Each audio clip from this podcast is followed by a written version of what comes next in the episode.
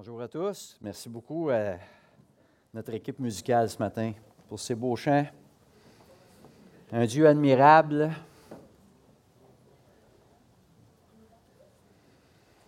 qu'on va présenter aux enfants aussi ce matin. C'était bien un beau temps avec euh, les jeunes et les moins jeunes.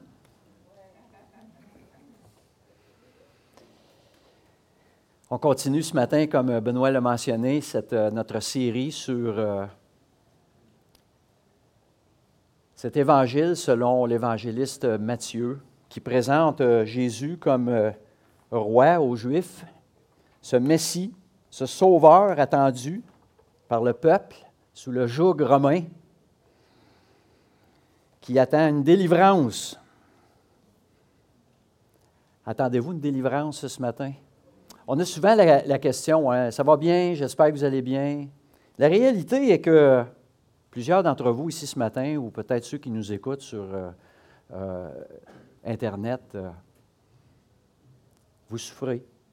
Vous souffrez d'une différente façon. Souffrez dans vos corps, avec des, tracas, des soucis, des épreuves. Et c'est ce que Matthieu présente ce matin, un message de la part de Jésus-Christ j'espère qu'il vous fera du bien.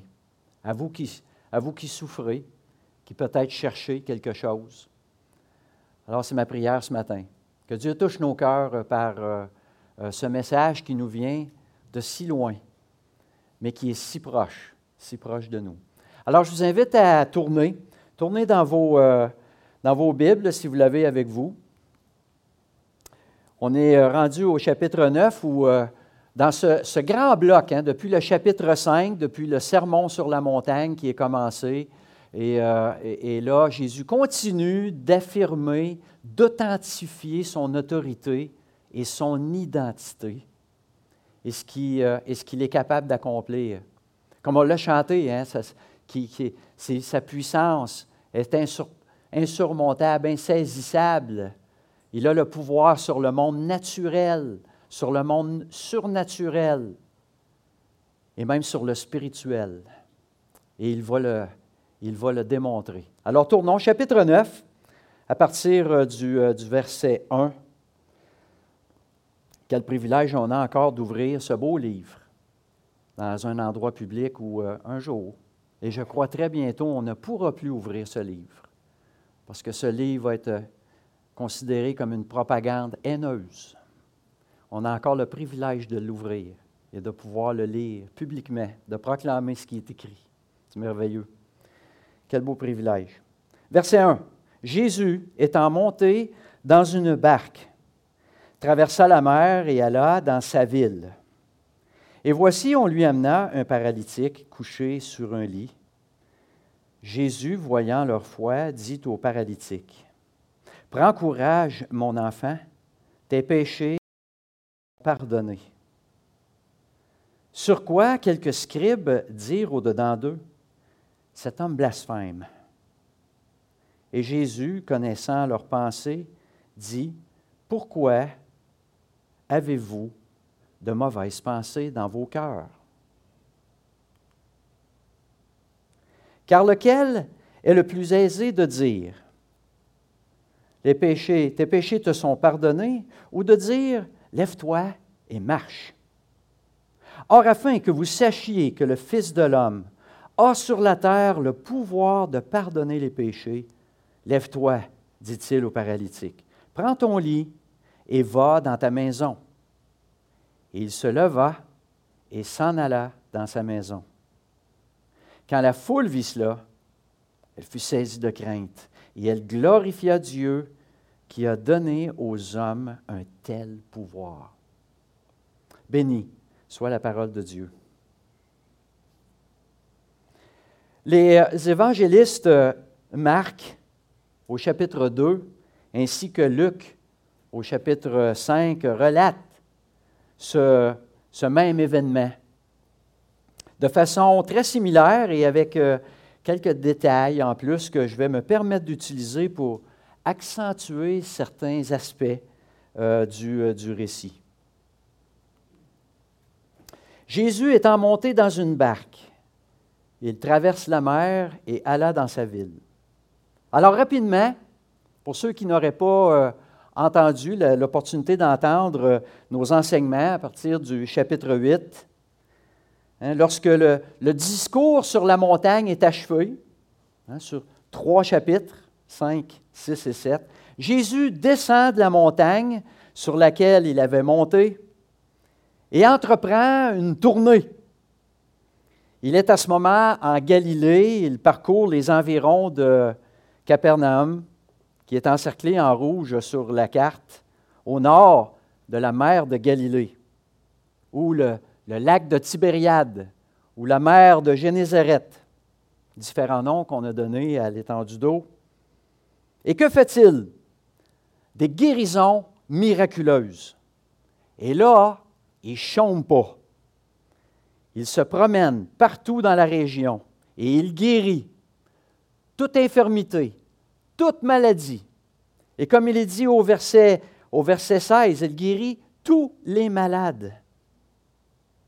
Et de là, il traverse la mer vers le pays des Gadanériens, à Gadara, le point en rouge qui est au, au sud du territoire de la mer, et il guérit deux démoniaques et est supplié de quitter la région.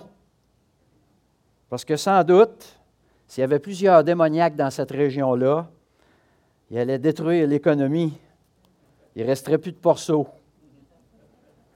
Et ça pourrait même annuler le festival annuel.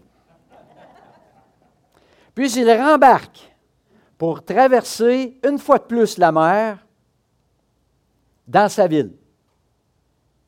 Juste pour donner une petite comparaison, à l'échelle, peut-être qu'il y en a qui se demandent, c'est la mer de Galilée, parce qu'on entend souvent le récit de la, tempête sur la mer et tout cela. Il n'est pas sur la mer Méditerranée, il est sur, il est sur la mer de Galilée, avec les pêcheurs, Simon-Pierre, André, etc. Et ça, c'est une comparaison à l'échelle avec le lac Saint-Pierre. Le lac, la, mer de Galilée entre dans le lac Saint-Pierre, à peu près, mais est beaucoup plus profond, par exemple. Donc, ça donne une idée de, la traversée euh, que euh, le groupe Jésus avait à faire avec ses disciples. Et il retourne dans sa ville. Il aurait pu le faire à pied, il aurait pu passer, faire le tour du lac, aller dans d'autres villes, mais probablement que tout le monde aurait suivi. Et on croit que Jésus voulait à ce moment-là prendre un congé de la foule et avoir un temps euh, aussi avec ses disciples et du temps aussi pour se reposer. Chose qu'il n'aurait pas pu avoir s'il si, euh, avait décidé de le faire à pied. Même à pied en passant par la mer. Il aurait pu le faire. Mais non seulement ça, ça ne lui aura pas aussi permis de démontrer, hein, pendant qu'il se reposait dans la barque, parce que la tempête a fait rage, de montrer qu'il avait le pouvoir sur les éléments. ne serait pas reposé non plus. On se sent tellement impuissant devant ces forces de la nature. Et quelle démonstration de Jésus. Hein? Moi, je me souviens de la pluie dimanche dernier. Je ne sais pas si dans votre secteur, la pluie a été forte, mais on voit que quand ça commence à tomber, il n'y a rien qu'on peut faire pour arrêter ça. On peut aller envoyer un robot sur la planète Mars, mais je ne peux pas arrêter la pluie de tomber, puis d'inonder ma rue. Alors, il est dans sa ville à Capernaum et non pas à Nazareth. Parce qu'on sait qu'à Nazareth, ça s'est mal terminé. Hein? On a même voulu le jeter en bas d'un ravin. Nazareth n'est plus sa ville. Il est à Capernaum. Il habite, il habite maintenant chez Pierre, comme il est mentionné dans Marc, au chapitre 2. il occupe une chambre, une chambre qui est, qui est à l'étage, ce qu'on on entend souvent dans le langage euh, euh, commun, la chambre haute. Hein? Même un endroit similaire où il a eu son dernier repas avec, les, avec ses disciples. Il est dans la chambre haute dans laquelle on a un accès aussi direct par le toit. Évidemment, ce n'est pas une photo des maisons de l'époque, mais construction similaire, vous voyez, ce sont des toits plats. Des toits plats où euh, euh, même c'est un étage où on peut y habiter, même les, gens y allaient souvent la nuit hein, pour se rafraîchir par des nuits euh, très chaudes. Donc les maisons avaient cet étage et les maisons étaient tellement collées, les toits étaient tous euh, attenant. Hein. On pouvait probablement traverser d'une maison à l'autre en, faisant peut-être un petit bond facile d'une maison à l'autre. Donc, Jésus est, le guérisseur. Il est de retour de son voyage de l'autre bout du lac. Et là, on apprend qu'il est chez lui. Et là, écoute, la foule se réunit. Le guérisseur est revenu en ville. Et là, tout le monde est, rempli. Hein? On dit que la chambre était, c'était plein. Et tout le monde venait pour rencontrer Jésus et voulait aussi l'entendre. On, tenait à essayer de s'insérer dans la place. C'était plein. Euh, vous savez, la plupart d'entre vous, vous savez, on, a accompagné euh, notre garçon Étienne à son voyage euh, en France pour aller au festival de musique là-bas. Et au premier concert, c'était un, concert pré-festival et on ne s'attendait pas qu'il y, aurait beaucoup de monde. Et là, on arrive, concert était à 7 heures, on arrive assez de bonne heure, 6h30, 6h20, on voulait être certain d'avoir de la place. On savait que la salle n'était pas tellement grande. Il n'y avait personne d'arriver encore. Euh, l'agent de sécurité dit Ah, de toute façon, on ne laisse pas rentrer personne avant 7 heures. Fait continue, on s'en va prendre une marche. Mais là, rendu à 7h moins 10, là, on commence, on est peut-être mieux d'y aller tout d'un coup qu'il y a un peu de monde. On va essayer d'être en avant de la file, pour essayer de rentrer, pour avoir des bonnes places. Fait que, tu sais, nous autres, on avait l'impression que c'était pas si. Euh, ça n'allait pas être si pris que ça. Là, on revient, il est à 7h moins 10. Tu sais, 10 minutes avant qu'il rouvre les portes, il y avait une foule en avant de la porte. Là, c'était comme, mais qu'est-ce que c'est ça? Ça, a comme arrivé. Et puis là, c'était comme. On, réalisait même que les gens avaient des billets. Et puis là, ils laissaient passer les gens qui avaient des billets. Là, c'était comme, mais voyons, c'est un concert gratuit, ça. Pas supposé avoir de billets. On n'était pas au courant que la fondation, un des grands partenaires financiers du festival, utilisait ce, ce concert pré-festival-là pour leurs donateurs. Et puis, il y avait des passes euh, VIP pour ce monde-là. Mais là, il y en avait pas mal. Puis là, on se disait, on va-tu pouvoir rentrer? C'est plein. On ne pourra pas rentrer. Et puis là, je vois le regard de Marlène. C'est comme, hey, moi, c'est pas vrai. J'ai pas fait ce voyage-là pour pas pouvoir rentrer. Là, je l'imaginais quasiment à ramper d'un dock de ventilation pour se trouver une place dans, dans le show. Je dis, non, non, non. finalement, on n'a pu rentrer. Mais tu sais, c'est quand tu désires quelque chose, puis là, tu vois, il y a quelque chose qui t'en empêche, c'est comme on va trouver un moyen. Non, non, on va aller parler aux responsables, on va lui dire qu'on est du Québec. Il faut sûrement nous laisser passer. On va lui dire le gars, joue dans le groupe. Voyons, ils ne peuvent pas nous laisser dehors. S'il faut, on monte sur le toit. Hein? On va essayer de rentrer. Donc, c'est plein. Et voici, on lui amena un paralytique couché sur un lit. On lui amena. On lui amena désigne certainement les quatre amis de l'homme paralysé qui ont eu accès au toit, qu'on a vu hein, par la configuration de la maison, pour faire avoir une ouverture. S'ils ont eu à démolir ou quoi que ce soit, ce n'est pas euh, désigné, mais il y avait probablement une façon assez facile d'ouvrir, puisqu'on voulait parfois laisser rentrer la lumière, donc il y avait peut-être certains volets qui étaient euh, démontables, on ne sait pas trop mais ont été capables de lui donner accès, cet homme qui est couché, donc ça prend quand même un bon trou pour le, pour le descendre, au pied de Jésus. Et cela a demandé des efforts considérables pour ces quatre hommes, ces quatre personnes, qui en plus de faire, euh, et en plus peut-être de faire face aux récriminations du propriétaire. Peut-être que Simon-Pierre et André ne devaient pas être trop fiers de voir le toit se, démolir comme ça, je ne sais pas. Et euh, et là, c'est ça, on amène ce paralytique devant Jésus.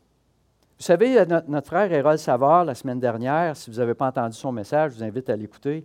Il a parlé de la Samaritaine qui a été interpellée par Jésus pour lui donner de l'eau, lui donner à boire au Jean, chapitre 4. Et généralement, on, on focus beaucoup l'attention sur le fait qu'elle était une Samaritaine, peuple indésirable. Mais Hérode a mis l'emphase sur le fait que Jésus s'adressait directement à une femme. Et dans notre récit ce matin, on focus souvent beaucoup sur le fait que l'homme était gravement incapacité. Et il dépendait entièrement du soutien de son entourage. Mais il est important de souligner que, tout comme la femme, tout comme cette Samaritaine, les personnes atteintes de graves maladies étaient stigmatisées par les Juifs aussi, dans le sens que l'on croyait que leur maladie ou leur affliction était la conséquence directe du péché de quelqu'un. On n'a qu'à penser aux amis de Job. Il y a sûrement quelque chose dans ta vie qui t'a amené comme ça.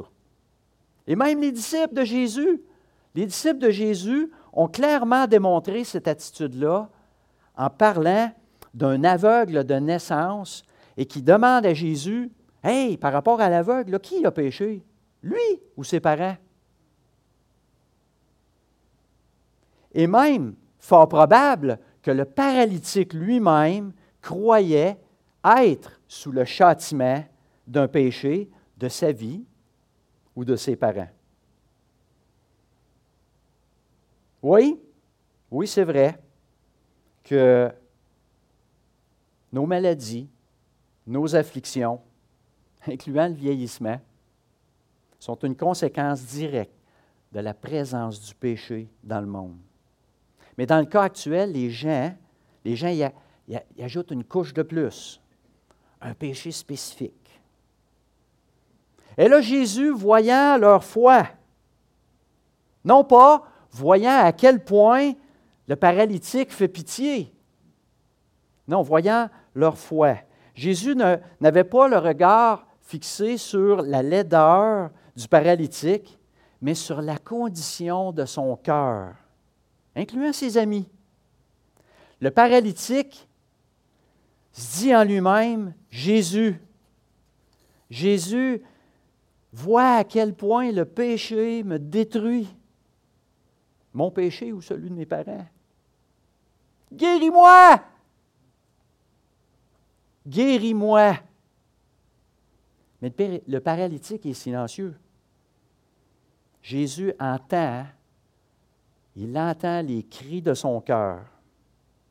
Et là, il commence en lui disant, Mon enfant, prends courage.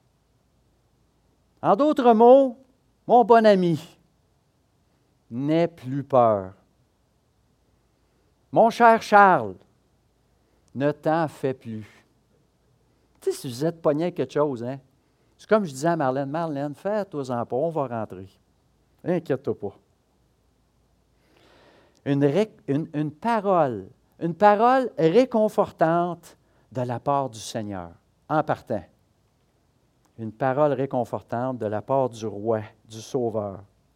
Et là, la suite est surprenante, parce que Jésus agit différemment cette fois. En souvenez-vous, au chapitre 8, Jésus guérit les malades. Il chasse les esprits par sa parole, un après l'autre. Mais là, on lui apporte un homme et plutôt que de lui ôter sa, paralysie sur le champ et de passer un autre appel, comme d'habitude, non, là, Jésus va agir différemment.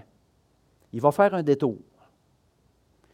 Un détour super important et absolument fantastique. Et là, je fais une parenthèse. Vous savez que c'est seulement la, deuxième fois dans Matthieu que Jésus aborde le sujet du péché et du pardon ensemble. On a vu au chapitre 6, après avoir, Seigneur, après avoir enseigné la prière, le, Notre Père, Jésus le, le principe conditionnel à l'effet que si nous pardonnons à notre prochain, le Père céleste nous pardonne aussi. Alors, je ne veux pas revenir sur ce que Christian a déjà enseigné sur le passage, mais je veux simplement mettre l'emphase sur le fait que Jésus, au chapitre 6, a premièrement et clairement attribuer la fonction du pardon de nos péchés au Père qui est dans les cieux. Alors pour un juif religieux qui écoute ça, tout baigne. Parfait ça. C'est correct. Mais là, wow! Là, c'est pas pareil. Jésus, à ce moment-là, prend sur lui cette fonction-là. Au lieu de guérir le paralytique, il lui dit, tes péchés te sont pardonnés. Alors Jésus confirme lui-même le pardon de ses péchés. Il prend à ce moment-là figure du Père. Cet homme blasphème. C'est pas ça qui se passe, mais c'est ce qu'ils pensent. Ils sont comme ça. Les religieux autour sont furieux. Pour qui qui se prend à lui? Alors, tant que tu n'as pas reconnu Jésus comme le Messie, le Sauveur d'Israël annoncé par les prophètes, tu pas vraiment raison de penser ça. Hein? Seul Dieu pardonne les péchés. Mais là, il se prend pour Dieu. Mais il n'ose pas le dire tout haut.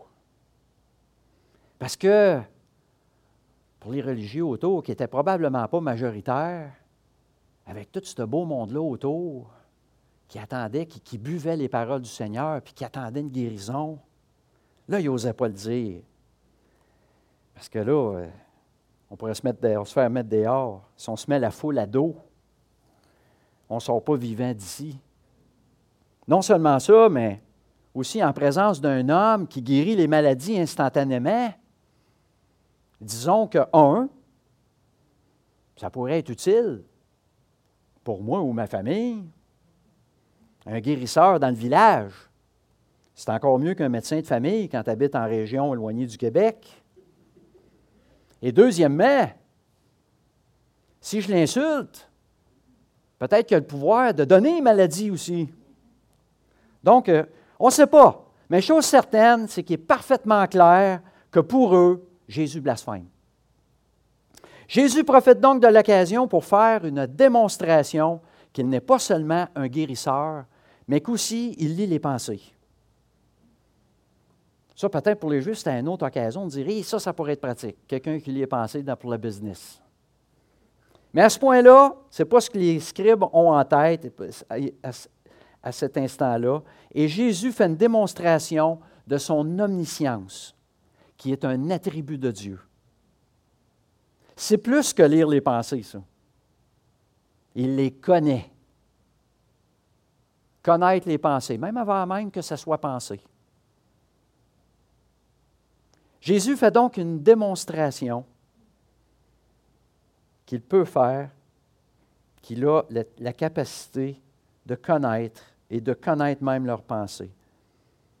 Pourquoi avez-vous de mauvaises pensées dans vos cœurs. Dans vos cœurs. Quelque chose se passe à l'intérieur qui est relié à leurs pensées. C'est comme si, si pour Jésus, ce n'était pas vraiment ce qu'il ce pense qui est le plus important, mais c'est la condition de notre cœur qui l'inquiète par rapport aux pensées. Mais tous sont sans réponse. Ben, c'est une question piège aussi. Soit que tu te mets la foule à dos, ou soit que tu mets ton ordre religieux à dos. C'est qu'ils sont coincés. Tu dis rien. Puis tu espères que Jésus va passer à un autre sujet le plus vite possible. Léger moment de malaise. Et heureusement, Jésus n'insiste pas pour une réponse audible de la part des scribes. Tu sais, du genre, j'ai rien entendu, un petit peu plus fort, s'il vous plaît.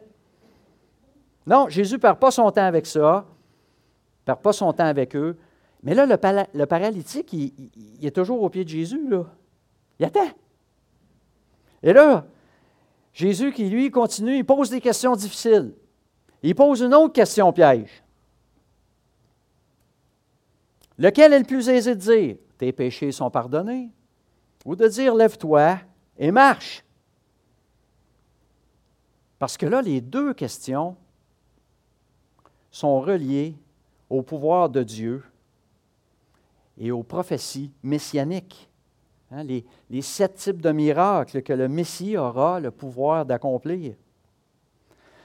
Donc, soit qu'on répond qu'il est Dieu ou qu'il est le Messie. Il ne pourrait pas poser ces questions autrement, lui. Ils sont coincés. Mais le Seigneur continue. Et voilà dans cette question-là, il dissimule il dissimule l'Évangile dans la question. Et on voit certainement dans la question, normalement, une question de prouesse. Qu'est-ce qui est le plus facile? C'est comme une comparaison de deux choses. Lequel des deux? Alors, on se met à leur place. Hein, vous, avez vu, vous avez vu cet homme Jésus guérir miraculeusement euh, euh, pratiquement tous les malades de la ville? une guérison de plus. Trop facile? Et peut-être que dans le cas présent, Jésus euh, n'avait pas encore guéri une personne qui était aussi profondément atteinte de maladie. On ne sait pas trop. Tu un cas extrême, c'est possible. Mais de notre côté, on, se dit, il y, a, des choses qui sont plus faciles à dire qu'à faire. Écoute, dire que ses péchés lui sont pardonnés, ça n'implique peut-être pas grand-chose de la part de l'interlocuteur. Tu as juste à le dire. C'est pas trop dur. On n'a pas comme une lumière rouge au-dessus de la tête que Dieu tourne au vert quand c'est fait. Ce serait intéressant, hein? Mais vous savez, moi je crois que c'est vraiment ça, c'est vraiment à ce point-là qu'il faut s'arrêter ce matin. Est-ce si facile pour Jésus de dire tes péchés te sont pardonnés? C'est-tu vraiment si facile que ça?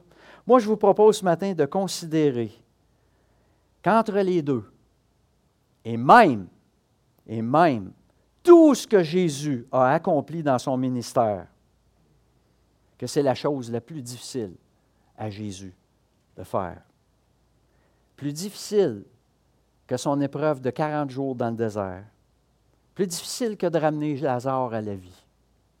Le pardon des péchés du paralytique, le pardon de mes péchés, le pardon de vos péchés ont été pardonnés à la croix du calvaire. Jésus ne pouvait pas se détourner de sa propre parole, hein, parce qu'il est écrit, sans effusion de sang, il n'y a pas de pardon. Oui, c'est facile à dire, mais l'accomplissement du plan final de rédemption allait se dérouler sous la trahison, l'abandon, les moqueries, les coups de fouet, la couronne d'épines, les clous, la suffocation. Et comme si c'était passé, la séparation du Père avec le Fils. Parce qu'à ce moment-là, il porte le poids de tous nos péchés, incluant ceux du paralytique, incluant les miens, incluant les vôtres. Moi, voilà ce que j'aime voir au cœur de cette question-là. Mais personne, personne ne pouvait savoir ce qui venait. Christ le voyait. Et Jésus n'expose pas le plan. Pas encore. Or, afin que, Seigneur continue, afin que vous sachiez, et ça c'est les mots-clés, je pense, afin que vous sachiez, voici ce qui va arriver, mais afin que vous sachiez. Ça va être grandiose ce qui va arriver. Mais le plus important, c'est pour que vous sachiez quelque chose. Que vous sachiez que le Fils de l'homme, parce que c'est comme ça que les Juifs allaient appeler le Messie, le Fils de David, le Fils de l'homme allait, a le pouvoir de pardonner les péchés. Dieu qui est dans les cieux, le Fils de l'homme. Afin que vous sachiez. Je veux vous faire, hein, Jésus, je veux vous faire comprendre encore une fois que la démonstration des pouvoirs qui me sont donnés, hein, la guérison des corps physiques, pour vous convaincre que j'ai le pouvoir de vous donner le pardon des péchés. La guérison véritable que chaque être humain a besoin, que Jésus veut remplacer. Il veut remplacer ces cœurs de pierre que nous avons en cœur de chair un cœur connecté aux pensées de Christ, et non un cœur connecté aux pensées du monde. En prenant le péché qui pèse sur nous, qui nous envoie pour l'éternité en enfer, loin de sa présence, et de le prendre et de l'envoyer si loin, si profond, que Dieu ne le voit plus, que Dieu ne s'en souvient plus. On va parfois entendre la notion que le pardon, c'est difficile à saisir, la notion du pardon. Et lorsque on le regarde avec dans la perspective de Dieu, c'est certainement difficile à saisir. Rappelez-vous, comme je le disais plus tôt dans le message au chapitre 6, le Seigneur Jésus invite à pardonner nos prochains, comme le Père pardonne. Certaines croyances religieuses vont, saisir ce verset pour en faire l'Évangile. Si tu pardonnes aux autres, Dieu, il te pardonne tout. C'est un faux évangile. Car cette croyance est très populaire du salut basé sur notre performance, qui annule le besoin du sacrifice de Christ à la croix. Le salut méritoire. Et ce n'était pas ce que Jésus a vu dans le cœur du paralytique. Ce n'était certainement pas la performance du paralytique qui était là devant Jésus, mais il avait un cœur abattu. Il voyait un cœur meurtri. Un cœur qui criait à lui pour une délivrance. Eh oui, pardonne-nous nos offenses, comme nous pardonnons. On est mieux de pardonner de la bonne façon, hein? Mais n'oublions pas, c'est une prière. C'est une requête, ça. Jésus désire que chaque enfant de Dieu, chaque croyant, expérimente le pardon de la même façon que Dieu le fait. Savoir pardonner pleinement, complètement, entièrement, à la manière de Dieu. C'est-tu facile, ça? Gloire à Dieu.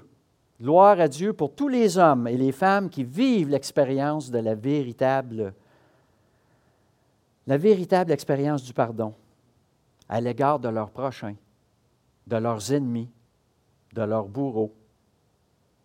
Puis quand tu vis cela, tu saisis le mystère du pardon que Dieu fait à l'homme. C'est-à-dire que ce n'est plus un mystère. Et pensons-y un instant si on a expliqué à quelqu'un qu'est-ce qui se passe en nous quand on pardonne? Comme si, c'est comme si on l'avait à expliquer à un enfant. Et là, je ne parle pas sur le plan émotionnel, parce qu'on vit des choses. Parce que, tu sais, on dit ça, pardonne, c'est libérateur, ça fait du bien, tout ça. Mais qu'est-ce qui se passe quand on pardonne, vraiment, sur le plan cognitif, là? C'est-à-dire, on ne se souvient plus. Je m'en souviens plus. C'est comme jeter au loin. Je l'ai oublié. C'est pardonné. C'est comme si je demanderais quelqu'un un pardon euh, pour quelque chose. écoute, hier, là, je t'ai dit des paroles dures écoute, je te demande pardon, là, ça a dépassé, mes paroles ont dépassé ma pensée. Là, notre frère nous regarde et dit De quoi tu parles? Non, mais c'est pas de même que ça se passe, mais, mais pour Dieu, c'est de même. Parce qu'il va regarder Jésus. Ça va être comme de quoi tu parles. C'est au loin, c'est jeté. Notre texte de ce matin se termine avec un phénomène, un effet extraordinaire sur les, multitudes de témoins dans la foule. Hein? Une foule saisie de crainte. Au verset 8. Mais là, ce n'est pas une, crainte qui, fait fuir, là. mais c'est une crainte qui, qui incite à la révérence, au respect, à l'admiration, à glorifier Dieu pour la guérison miraculeuse qu'il a vue. Ma prière ce matin est que l'on soit tous, et moi le premier, constamment habités par cette crainte de Dieu, comme la foule. J'ai vu ce titre-là dans, un site en faisant certaines recherches euh, pour euh, la préparation du message et, je suis tombé là-dessus il y a quelque temps. Jésus fait-il encore des miracles?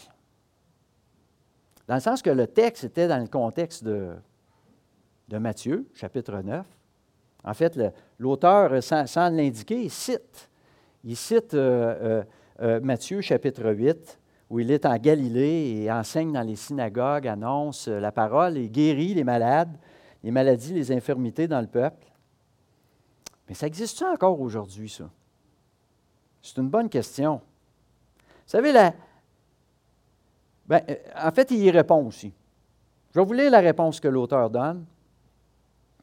Il dit, aujourd'hui encore, certains accueillent sa parole, la parole de Jésus, et euh, ne sont plus sourds à l'amour. D'autres qui marchaient comme des boiteux dans la vie repartent sur leurs pieds. Ou d'autres encore guérissent dans leur corps sans qu'ils fassent forcément la une des journaux. C'est peut-être cela, les signes de Jésus aujourd'hui. Je ne veux, pas être en désaccord avec ce qu'il répond, mais je vais aller plus loin que ça. La foi, c'est certain, la foi chrétienne euh, comporte de, nombreuses vérités, de valeurs et de vertus, ayant maintes applications dans la vie, autant dans la vie des gens qui même ne sont pas croyants. Et on va attribuer ces choses-là, voir comment cette personne-là a évolué, ça lui a amené des changements. Et, l'effet, tu sais, la parole, les paroles de Jésus ont un effet. Tu sais, puis, c'est bien. Et parfois, ça devient compliqué. Et là, il y a de l'hommerie qui s'infiltre dans ça. Ça devient une, religion tricotée en soi par l'homme et, qui perd, qui perd le focus sur l'idée suprême, sur l'idée qui est dominante, que l'homme pécheur peut être complètement purifié et jouir d'une communion éternelle avec Dieu. Voilà le message de Jésus ce matin. Et voilà la réponse à laquelle moi je m'accroche. Jésus fait-il encore des miracles en 2022? Moi je dis là, entrez dans une église et s'il y a 75 personnes qui témoignent du pardon de leurs péchés par le sacrifice seul de Jésus-Christ à la croix, vous venez de rencontrer 75 personnes qui ont été guéries miraculeusement. J'espère qu'il y en a plus que 75 ici ce matin. Et là, on va se dire par rapport à notre texte ce matin, heureusement pour cet homme-là, à cause du cœur endurci des religieux qui avaient autour, qui étaient présents, il a pu bénéficier de la guérison lui aussi. Ça s'est bien terminé pour le paralytique aussi, n'est-ce pas? Parce que là, Jésus, il parlait, posait des questions, mais c'était comme Hey, je suis là, moi. Attends, moi, je vais t'utiliser. Afin que, non pas, hein, afin que vous sachiez. Je vais te guérir, toi, mais afin que tout le monde ici présent sache quelque chose. Puis s'il ne l'avait pas guéri, mais tes péchés te sont pardonnés. Va en paix. Là, Jésus sort de la maison. Tu sais, hey, oh, oh, c'est pas juste. C'est pas juste ça. Tu as guéri tout le monde, puis moi. Mais on sait, c'est, euh, on peut dire oui, peut-être, ça été pas juste. C'est une bonne question. Mais Jésus a pu démontrer son pouvoir. Son pouvoir est aux hommes qui ont maintenant rendu gloire à Dieu pour cela. Mais combien il y en a? Combien il y a de malades, de gens qui souffrent de toutes sortes de façons, qui ont donné leur vie à Christ et qui sont demeurés dans leur maladie jusqu'à la mort. C'est une question rhétorique, là. On comprend que même cet homme paralysé qui a été guéri, il a éventuellement souffert de, de maux de dos. Probablement qu'il a eu mal aux pieds à un moment donné, il a eu mal aux dents, s'il en restait. Sa vue a diminué. Puis il est peut-être mort d'une autre maladie, ou de vieillesse, ou d'un accident. Tous, tous les malades et les démoniaques que Jésus a guéris ont fini par mourir quand même. Même Lazare, que Jésus a ramené à la vie. Il est mort deux fois, le gars. L'histoire ne le dit pas, mais on présume que Jésus a quitté, euh, euh, Jésus a quitté euh, ce monde probablement avant la mort, la deuxième mort de Lazare. Et puis, Lazare devait être en paix, de dire, bon là, là je vais mourir, et puis on n'amènera pas Jésus à mon tombeau une autre fois. Je veux aller le rejoindre. Le pouvoir de Jésus sur le péché. Le message le plus distinctif du christianisme. Le péché peut être pardonné. Le cœur et l'âme de l'Évangile, c'est la vérité selon laquelle les hommes peuvent être affranchis du péché et de ses conséquences. Spirituellement et physiquement. Parce que tous ceux qui sont sauvés, tous ceux qui ont cru, vont ressusciter un jour. Ressusciter dans un corps nouveau, un corps incorruptible, puis une maladie. Ça ne remourra pas, ça. La véritable guérison. Prions, frères et sœurs. Seigneur Jésus, on veut euh, ce matin s'arrêter pour euh, te remercier de cette démonstration, que tu as, su utiliser cet homme qui souffrait, qui souffrait aussi intérieurement lorsque tu as vu son cœur qui criait à toi pour une guérison, et tu as démontré, afin que nous sachions que toi, c'est toi, Seigneur Jésus, qui pardonne.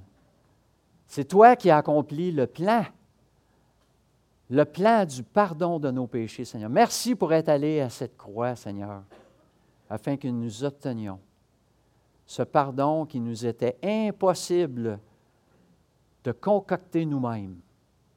Que tu voyais le cœur de ces religieux qui, euh, qui pour eux ne nécessitaient pas de pardon, qu'ils se voyaient justes, sans te reconnaître. Seigneur, que, que le cœur de chacun ici ce matin vraiment te continue de te reconnaître et d'avoir cette crainte cette crainte, euh, révérence, de révérence, Seigneur, pour, pour ce que tu as accompli. Merci, Seigneur Jésus, pour euh, ton amour pour nous. Tu aurais pu nous abandonner comme tu aurais pu abandonner ce paralytique, mais tu l'as guéri. Tu nous as guéris, Seigneur Jésus. Merci. Merci pour ta grâce. Dans le nom de Jésus-Christ. Amen.